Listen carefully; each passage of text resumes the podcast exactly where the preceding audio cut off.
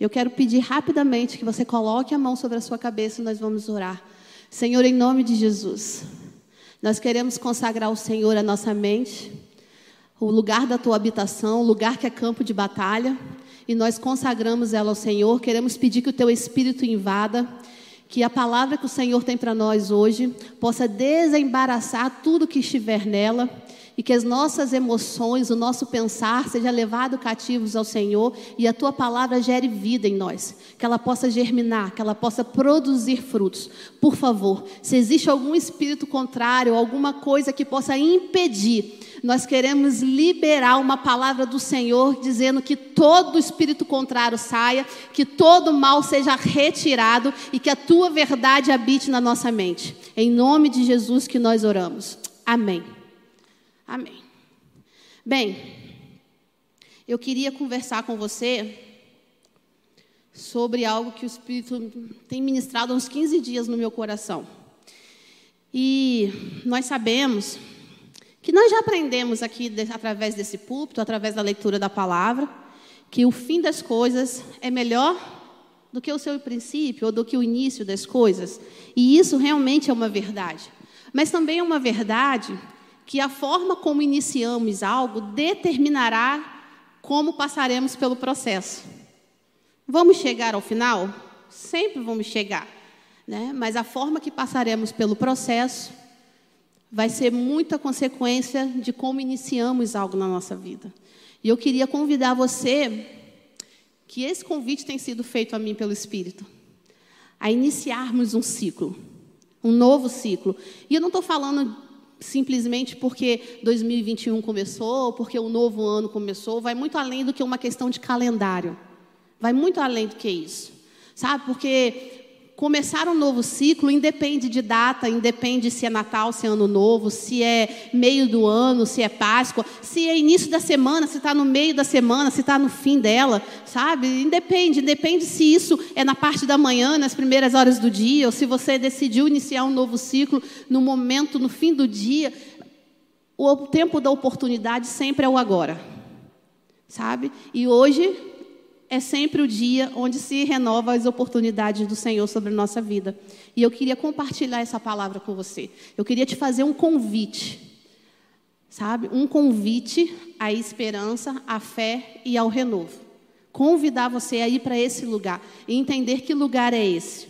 E eu queria conversar com você sobre a palavra que está em Isaías 40, uma palavra muito conhecida. Isaías 40, no seu versículo 31, o profeta diz assim: mas aqueles que esperam no Senhor renovam as suas forças, voam alto como águias, correm e não ficam exaustos, andam e não se cansam.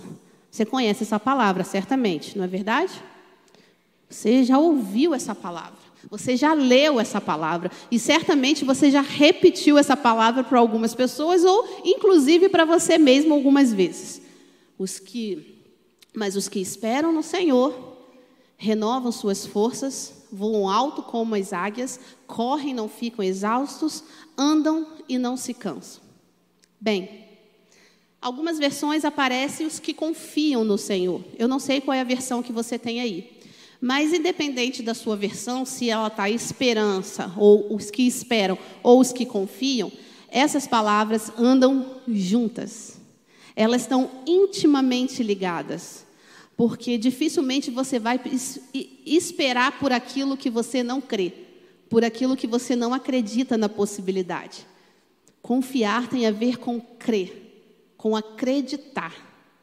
E eu queria falar sobre isso. Esperar, gente, é o ato de não desistir do seu objetivo. Esperar é o ato de insistir no seu objetivo até que ele seja alcançado, até que ele se concretize, tendo a certeza daquilo que se espera. Isso é esperar. E eu quero falar sobre essa espera. É verdade que esperar, confiar, não é algo tão fácil. Concorda? Quem vê facilidade, ó, oh, para mim esperar é muito tranquilo, é muito boa. Nós somos tão imediatistas que criamos o micro-ondas, porque não queremos esperar o tempo de cocção, não é verdade? Somos, queremos as coisas para ontem. Principalmente hoje estamos na sociedade fast food. Tudo tem que ser muito rápido. Se você pedir um lanche, você quer um lanche rápido. Quando aparece lá 50 minutos a entrega, nossa, como vai demorar? Eu falo isso, você não fala? Eu tenho certeza que você também fala isso. Esperar é um processo que ninguém gosta de passar. Esperar é um processo que inúmeras vezes gera dor. Dor, sabe? E que na maioria dela nos leva ao limite. Nos leva ao nosso limite. Bem, porém, somente quando nós somos levados ao nosso limite é que nos entregamos sem reservas. Enquanto nós temos corda na linha, ou corda para dar, ou linha na pipa para dar, você vai dando. Quando você não tem mais limite, é quando você se entrega sem reservas.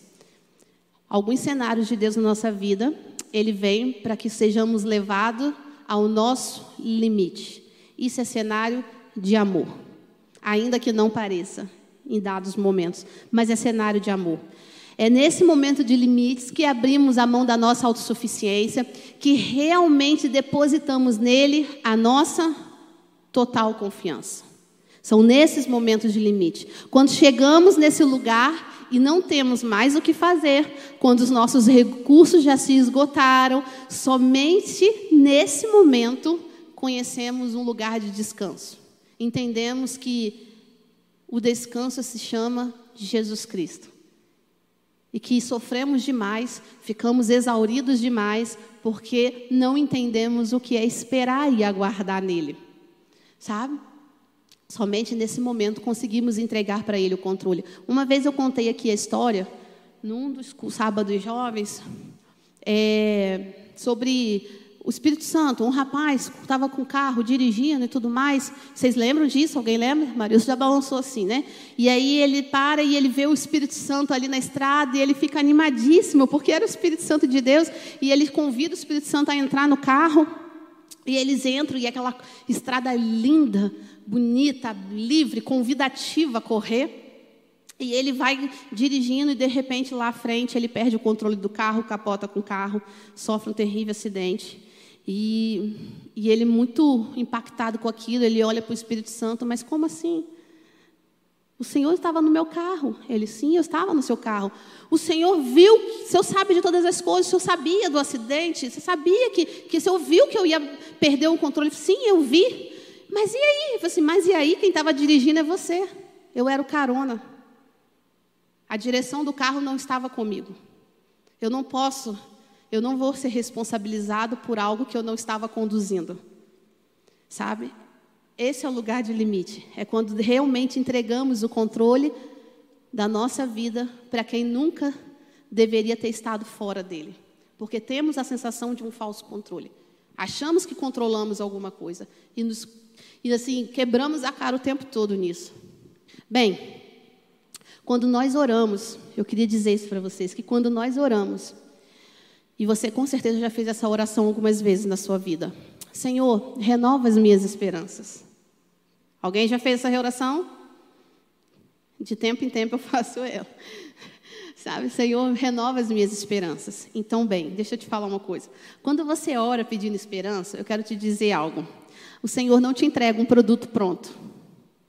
Ele nunca vai nos entregar um produto pronto. E não porque ele não tem poder para isso, porque ele, com uma, com, simplesmente pelo poder da voz, ele trouxe à existência aquilo que não. Ele não precisou de matéria para criar nada, ele não precisa disso. Mas ele não faz porque ele não cria filhos mimados.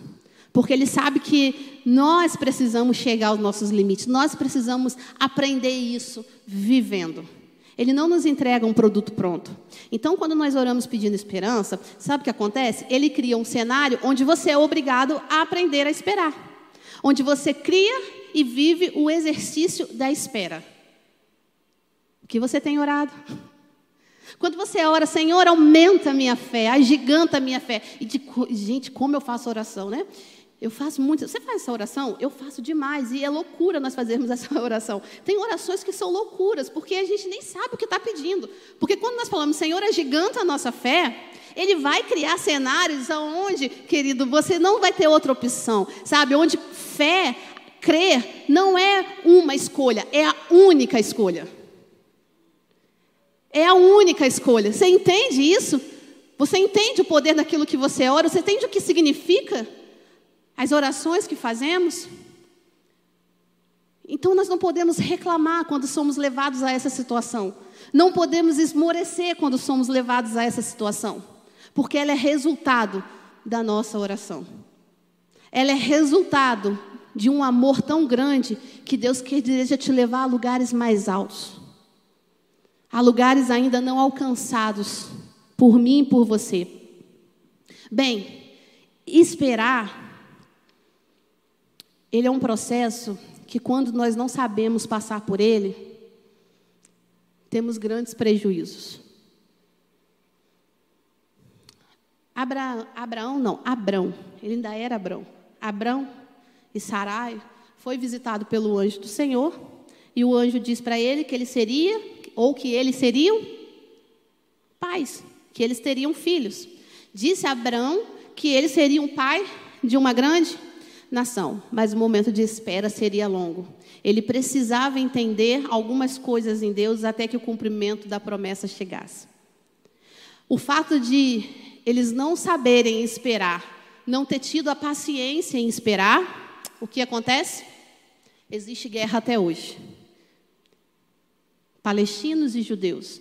Ele vai, se apressa, eles se apressam e tem um filho no qual não foi o filho que Deus tinha prometido para eles nasce Ismael. E até hoje existe guerra por conta daquilo, por conta daquela atitude de não esperar. Entenda que as decisões que tomamos têm, têm consequências muito além do que podemos imaginar. O resultado de não esperar. Existe uma consequência e nós não podemos reclamar dessa consequência, porque foi uma decisão nossa não esperar. Nós tentamos ajudar Deus, Deus não precisa da nossa ajuda. Deus não coloca a mão em cambuca onde você coloca a sua esparramada ali dentro. Esperar é um processo de crescimento, de amadurecimento e aperfeiçoamento no Senhor. Mas, assim, existe um outro lado daqueles que entendem o que é esperar. E eu pego esse exemplo, porque eu não posso trazer só um exemplo ruim, não é, não é isso. Existe o exemplo que está em Atos 1. Estamos na leitura de Atos, né? Leitura de férias. Quem está lendo Atos aí? Isso aí. Atos 1 diz assim no texto: Um dia, logo no início, se eu não me engano, é o versículo 3 ou 4 de Atos 1. Ele diz assim: Um dia, quando estava com os apóstolos, Jesus deu esta ordem Fiquem em Jerusalém e esperem até que o Pai lhes dê o que prometeu. É, conforme eu disse a vocês, Pois de fato, João batizou com água, mas daqui a poucos dias serão batizados com o Espírito Santo. Sabe qual é o resultado da espera para você glorificar a Deus? O resultado da espera é manifestação do poder, é uma igreja surgindo plena, uma igreja linda, gloriosa, onde pessoas são tocadas, onde pessoas são transformadas, onde há alegria. Se você for ler no Novo Testamento, você vai vendo que em várias vezes a palavra aparece e eles estavam alegres alegres.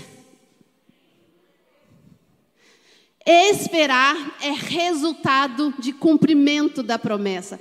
Esperar é resultado de poder de Deus, de manifestação do Espírito. E sabe a única coisa que o diabo não quer? É que você experimente o que o Espírito tem para você, é que você viva as promessas. Então, ele habita na sua mente. Ele faz com que você tente ajudar Deus. Que nós tentamos ajudar Deus. Trazendo impaciência, murmúrio. Mas Deus não está ouvindo a minha oração, Deus não está vendo o meu tempo de sofrimento. Há quanto tempo eu oro por isso e nada acontece? Estamos esperando no Senhor? Estamos esperando? Resultado de espera é cumprimento de promessa. Resultado de esperar é cumprimento de promessa. Queridos, ficamos tão animados. Esse texto de Isaías que nós lemos, esse finalzinho dele.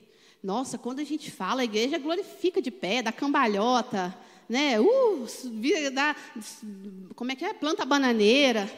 É um trem doido. Se for numa igreja pentecostal, então, o povo chega gira no girar, assim, né? Os que confiam no Senhor. Aí vai o final dele. Correm e não se fadigam, andam, não se cansam, não ficam exaustos. E é verdade, porque está na palavra, é verdade. Mas esquecemos que a consequência daquilo que você faz não ser pesado para você, não te trazer morte, não te trazer dor, ser frutífero, você vai fazer, você vai realizar e o Senhor vai estar contigo, é condicionado. O início do versículo que eu li diz: Mas, portanto, contudo, sabe?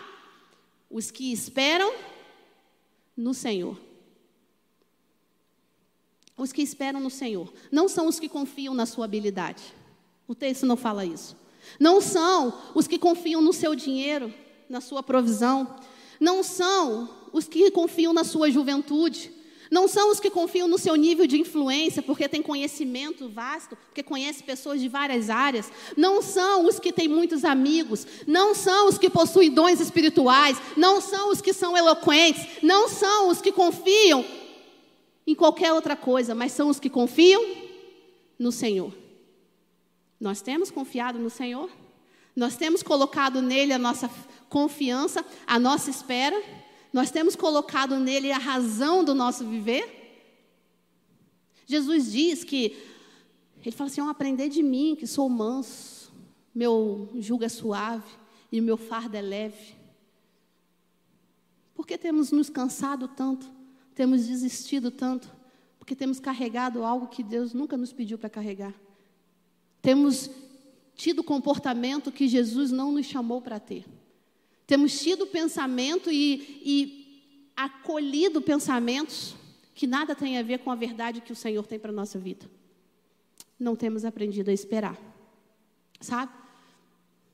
Aqueles que entendem, aqueles que nele esperam, a palavra diz em Abacuque: ainda que a figueira não floresça, que não haja fruto, na videira, ainda que a colheita da azeitona não dê em nada e os campos fiquem vazios, improdutivos, ainda que os rebanhos morram nos campos e os currais fiquem vazios, sabe o que o Abacuque está dizendo? Ainda que dê tudo errado, ainda que você esteja olhando para o cenário da sua vida agora e parece não tem jeito, ainda que, ainda que, que o diagnóstico seja ruim, ainda que o seu casamento esteja ruim, ainda que seu filho pareça estar perdido, ainda, ainda, ainda que não ter resposta para a sua oração, ainda que, ele diz, mesmo que tudo pareça estar dando errado, mesmo assim, eu me alegrarei no meu Senhor, exultarei no Deus da minha salvação. O Senhor soberano é a minha força, Ele torna os meus pés firmes como da corça, para que eu possa voar, andar em lugares mais altos. A sua, a nossa esperança está no Senhor, está em Jesus Cristo. Os que esperam no Senhor não esperam em vão. Os que esperam no Senhor não esperam em vão. Você precisa acreditar nessa palavra. Você precisa se municiar dessa palavra. Colocar essa verdade como absoluta na sua vida. Bem, o profeta Isaías, escrevendo esse texto, ele faz um comparativo lindo com a figura da águia. Ele diz que aqueles que esperam voam alto como a águia. E não é à toa esse comparativo. Ele está ali e ele é pertinente para aquele momento, para aquele, aquele texto. O pessoal da mídia vai me ajudar. Eu queria que eles colocassem aí um vídeo para vocês acompanharem. E você vai entender o porquê que Isaías faz esse comparativo dos que esperam e o voo da águia. Você consegue soltar? Pode soltar.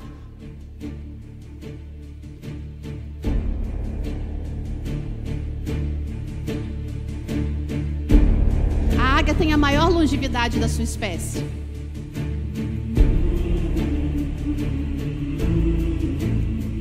Chega a viver 70 anos e para chegar à cidade tem que tomar uma difícil decisão.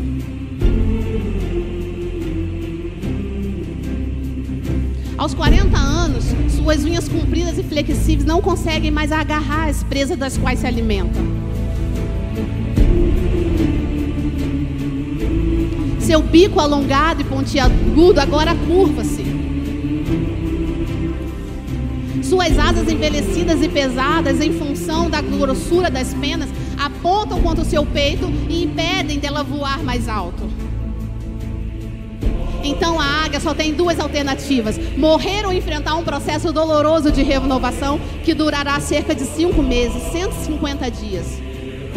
Esse processo consiste em voar para o alto da montanha e recolher-se em seu ninho.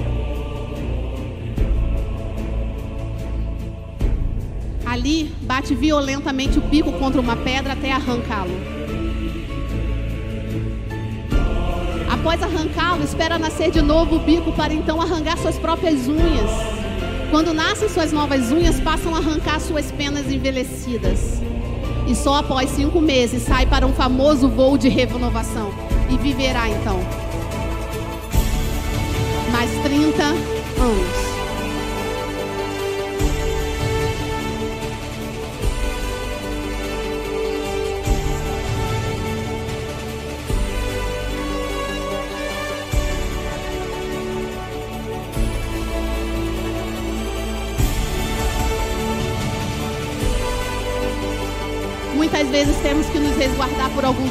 começar um processo de renovação.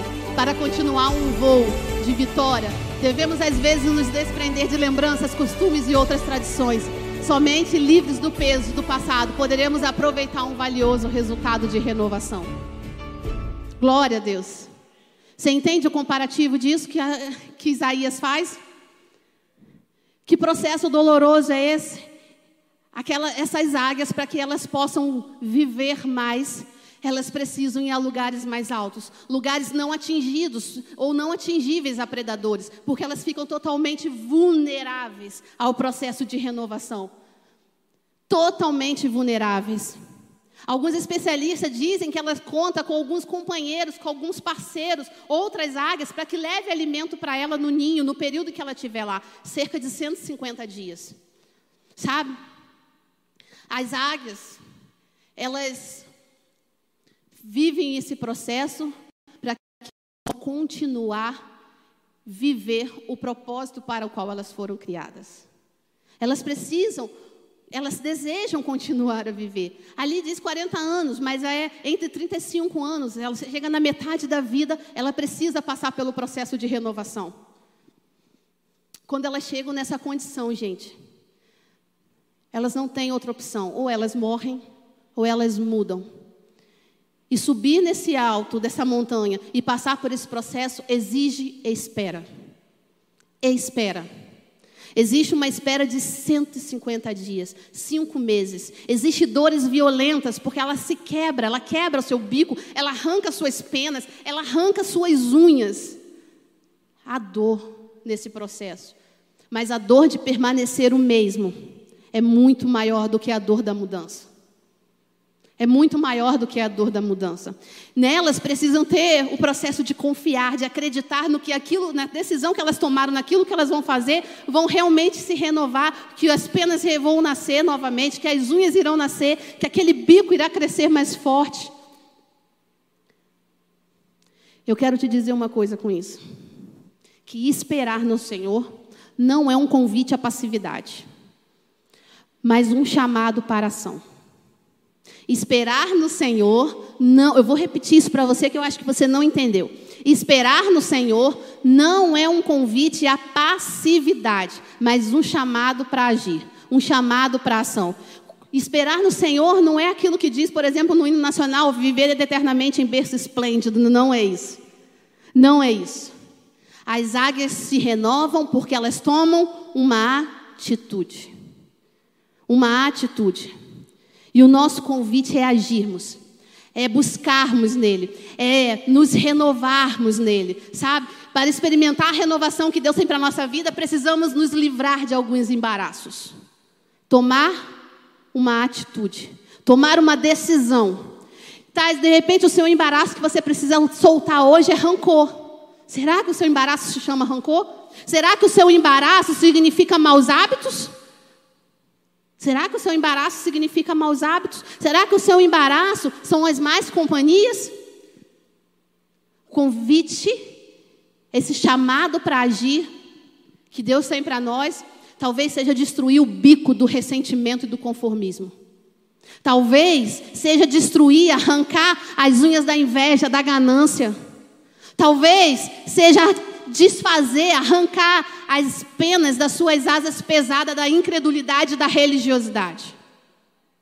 E talvez, de tudo que eu falei aqui, religiosidade seja o mais difícil ou o pior delas. Porque a religiosidade te leva a todas as outras coisas que eu falei antes.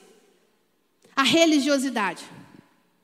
Pois quando estamos presos nessa religiosidade, somos levados a depender mais da nossa força do que de Deus. Somos levados a depender mais de nós mesmos do que de Deus. Sabe? Fazemos muita coisa para Ele, mas sem a presença dEle. Sem a presença dEle sem desfrutar do descanso que Ele é. Ele é lugar de descanso. Ele é o lugar de descanso. Nos afastamos da Sua graça, não vivemos em confiança, tornamos-nos legalistas. Vivemos de acordo com a lei e negligenciamos a graça. Que lugar perigoso é o lugar de legalismo. Que lugar perigoso é o lugar da religiosidade. Sabe? Os legalistas, eles não andam por fé. E Hebreus 11 diz que sem fé é impossível agradar a Deus. Quem deseja aproximar-se de Deus deve crer que Ele existe e que recompensa aqueles que o buscam. Não sou eu. Quem diz isso é o Senhor. Mas quando estamos presos nas asas da religiosidade, não conseguimos viver a verdade dessa palavra em Hebreus. Gente, se vocês lembram da palavra de Lucas 15, Lucas 15 conta a parábola do filho pródigo. Todo mundo aqui conhece a, parábola do filho pródigo. E é nítido que aquele filho mais velho vivia em religiosidade, vivia no legalismo. Sabe por quê? Porque ele vivia dentro da casa do pai. Ele estava com o pai todos os dias, mas não desfrutava da intimidade do pai. Ele não entendia quem o pai era. Ele não entendia quem o pai era.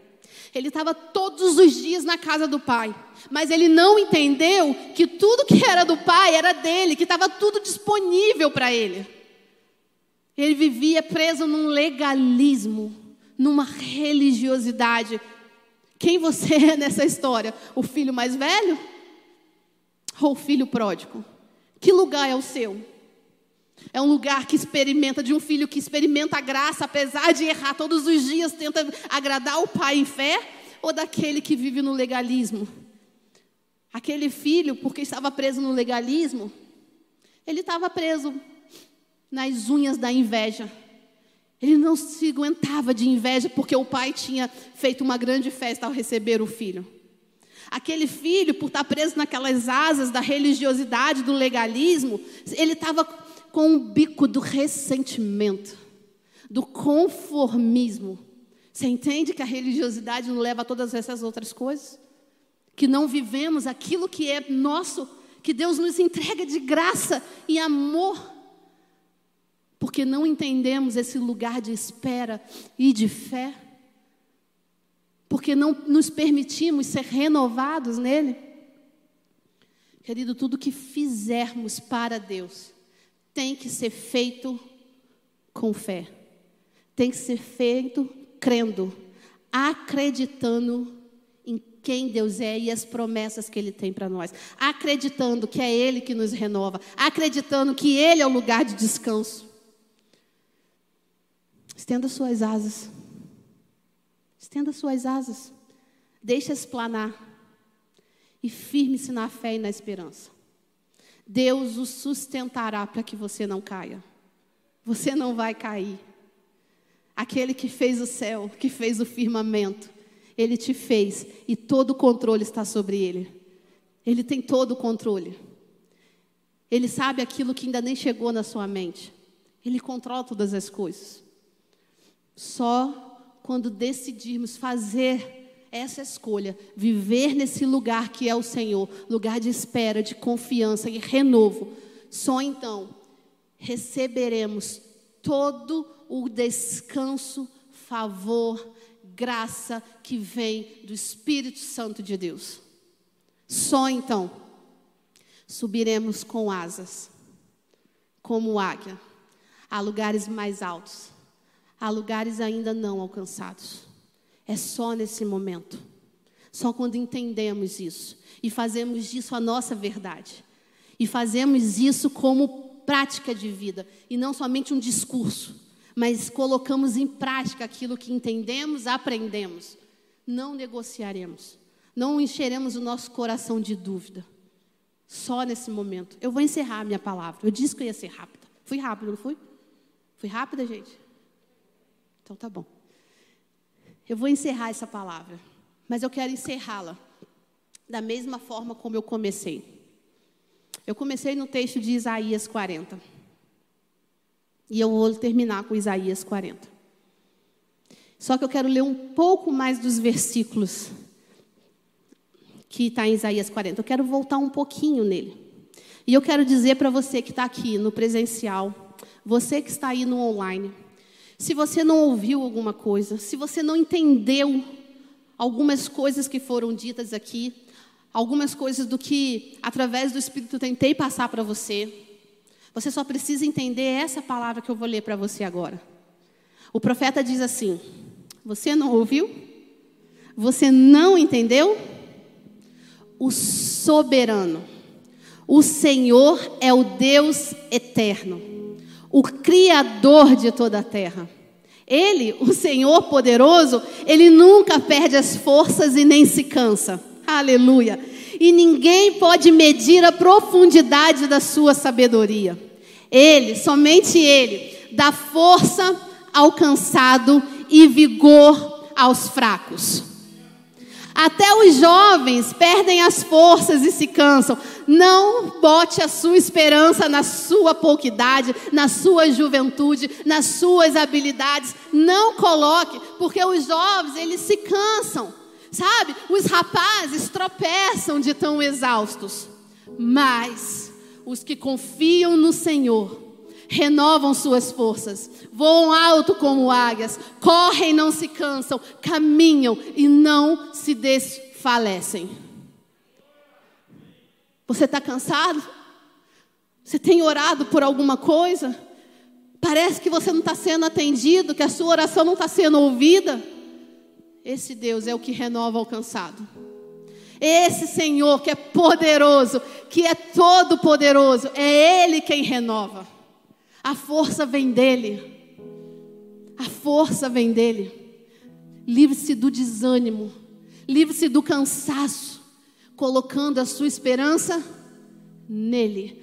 Colocando a sua confiança nele. Nele você não será frustrado. Nele não existe possibilidade de dar errado. Nele não somos confundidos e nem abatidos. É somente nele. Querido, eu quero te dizer, eu quero te lembrar, na verdade. A igreja é a esperança do mundo. A igreja é a esperança do mundo. Mas nós só seremos a resposta dessa esperança para o mundo se a nossa esperança for proveniente dele. Se tivermos a nossa esperança nele. Eu sei que esperar não é um lugar fácil.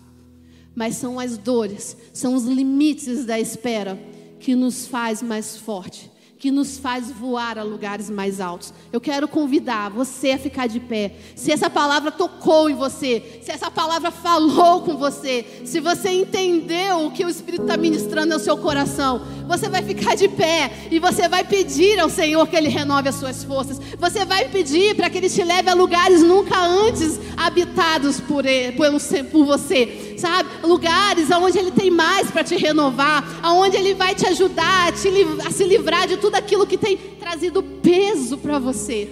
É nesse lugar. Ele quer ouvir você, sabe? Eu sempre digo que Deus é um cavalheiro, Ele não invade ninguém. Ele não invade, Ele espera um convite. Ele te convida a ser, esperar nele, a ter a fé renovada nele, mas Ele espera você convidá-lo a fazer parte, a tomar o controle. Fala isso para Ele. Fala isso para Ele. Talvez a sua oração até aqui tenha sido: Olha, Senhor, eu olho para os montes e de onde vai vir o meu socorro? Eu não estou vendo socorro. Eu não sei o que você está vivendo. Sabe, mas a resposta vem em seguida. Ela diz: O meu socorro vem do Senhor. O meu socorro, o seu socorro vem do Senhor, sabe? Aquele que guarda Israel, ele não cochila, ele não dorme, ele não dorme, ele não vacila. Os olhos deles estão por toda parte, os olhos deles estão por toda a terra e ele enxerga você. Seja qual o momento, ele enxerga você. Eu te convido a fazer oração, essa oração e permitir que essa palavra, que esse louvor ministre na sua vida. Aleluia.